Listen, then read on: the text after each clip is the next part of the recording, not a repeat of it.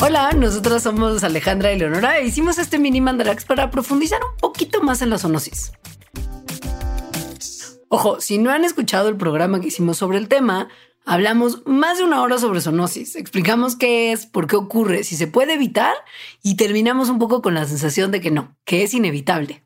Que pues sí es inevitable, o sea, sí, pero sí se puede reducir el riesgo de que emerjan nuevas enfermedades que se conviertan en epidemias o en pandemias como la de ahorita. Claro que si se puede disminuir el riesgo, también se puede aumentar. La pregunta del millón es entonces, ¿qué podemos hacer? Y de esto hablé con el doctor Gerardo Susán, que es médico veterinario, jefe del Laboratorio de Ecología de Enfermedades y Una Salud de la Facultad de Veterinaria de la UNAM. Él trabaja principalmente en la investigación de enfermedades transmitidas por animales silvestres y como van a escuchar, la raíz de este problema no está en los patógenos, no está en la biodiversidad, sino está más bien en el sistema. Porque que la conservación eh, y, el manejo sustentable es una herramienta de prevención de infecciones. O sea, sustentabilidad para prevenir enfermedades infecciosas. Ok, muy claro, pero ¿por qué? Pues la sustentabilidad nace como una propuesta para los megaproblemas socioambientales en que nos hemos metido, o sea, cambio climático, deforestación, pérdida de biodiversidad, etc. Pero esos problemas no son nada más ambientales, son también sociales. Pues sí, no solo porque afectan a la sociedad como tal de manera directa, sino porque esos problemas resultan de la interacción de nuestra sociedad y economía con el medio ambiente. Y la salud resulta que pues igual, también resulta de la interacción de muchas cosas. Y precisamente siempre se denota que, las enfermedades son es un producto de interacciones ecológicas de toda una serie de historia evolutiva y de linajes y de interacciones que se dan, de susceptibilidad, de sistema inmune, de virulencia, resistencia, una serie de elementos evolutivos, o sea, es ecológico, evolutivo, y antropogénico, ¿no? Y antropogénico no nada porque destruyamos o deforestemos, sino porque hay una serie de elementos culturales, económicos, políticos, de guerras, de migración y otros que también están dando un dinamismo.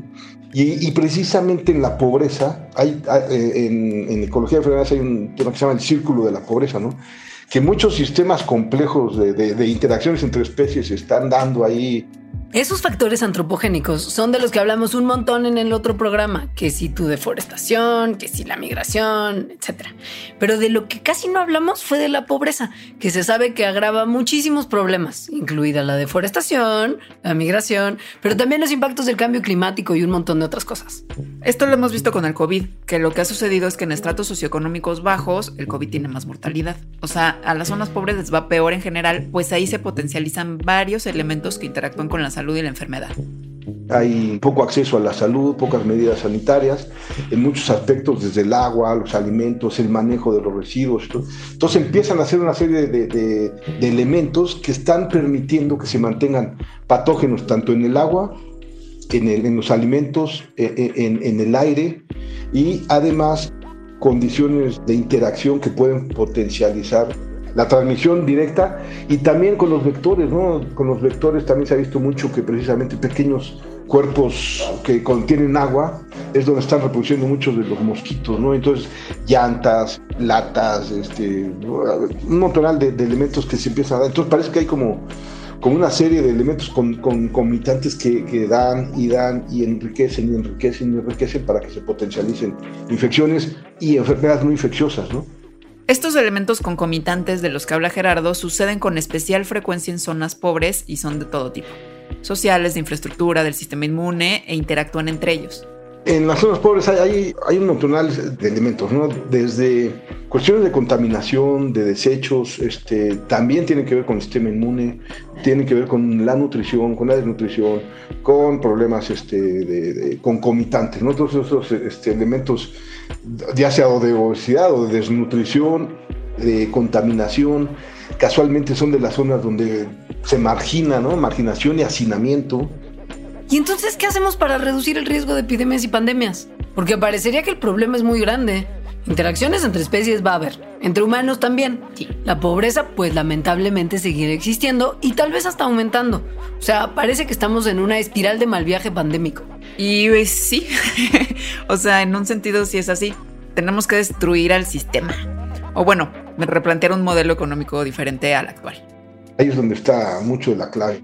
Es un modelo que está propiciando todo el tiempo eh, la deforestación y el uso desmedido de los recursos, ¿no? Entonces aquí es donde tenemos que replantear otras estrategias de, mantenernos económicamente estables, y, pero además con justicia ambiental, con justicia social y también con énfasis en los centros de salud, ¿no? donde haya más salud eh, para todos, ¿no? igualdad en la salud, donde se haya más justicia. Y todo eso precisamente va, de alguna manera, va a minimizar todos estos riesgos. Y precisamente la sustentabilidad y va ligado a todo esto. Entonces, en todos los planes de sustentabilidad también tenemos que meter este tipo de elementos, porque la sustentabilidad va ligada completamente a la salud. ¿no? Y si integras manejo racional de los recursos naturales, conservación, administración, este, integración social, justicia, pues empiezan a ser elementos que también van a tener que ver con, con la salud. Eh, yo creo que está faltando y esperemos que ahorita esta pandemia nos deje esta tarea lo cual indica que las medidas con más impacto vendrán del gobierno, o sea, son políticas públicas, por ejemplo. Gerardo sugiere que se incorpore el concepto de una salud, del que hablamos mucho también en el programa anterior, o sea, que la salud sea vista como un sistema donde está la salud humana ligada a la salud animal y a la salud de los ecosistemas, y que por lo tanto no debe estudiarse nada más por la medicina, sino también por la ecología, por la evolución, por la economía, etc. ¿Y a nivel personal qué se hace? pues luego parece que no sirve de nada lo que hacemos a nivel individual cuando nos enfrentamos a problemas tan grandes. Pero comenzar nosotros a cambiar de mentalidad respecto a esto sí puede ayudar. No podemos entender la salud como individuo, tenemos que entender la salud desde un aspecto poblacional, desde tenemos que empezar a entender la salud desde un aspecto medioambiental, exigir este, los derechos ambientales, los derechos al agua potable, la justicia, la integración, la igualdad de género, todos estos elementos que, que, podrían alejarse mucho de la salud, están completamente relacionados a la salud. No, pues sí. Entonces la buena noticia es que cambiando el sistema económico resolvemos lo del riesgo de nuevas pandemias y también la pobreza, desigualdad, cambio climático, todo. Ajá, pero la mala noticia es que hay que cambiar el sistema. Pues más o menos sí. O sea, sí el sistema es como the root of all evil. Ahora, la cosa es si es posible cambiar este sistema o no, y eso pues igual y lo platicamos en otro Mandrax.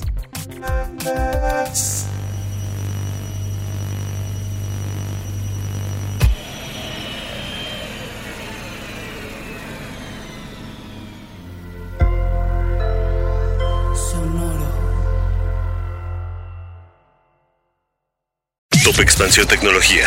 Gadgets lanzamientos, reportajes y el negocio de las tecnológicas. En 10 años, el metaverso aportará 5% al PIB de Latinoamérica. Internet ha representado muchos cambios para el mundo y la religión no se ha escapado de ello. Los mexicanos cada vez tenemos casas más tecnológicas. Todo en menos de 5 minutos.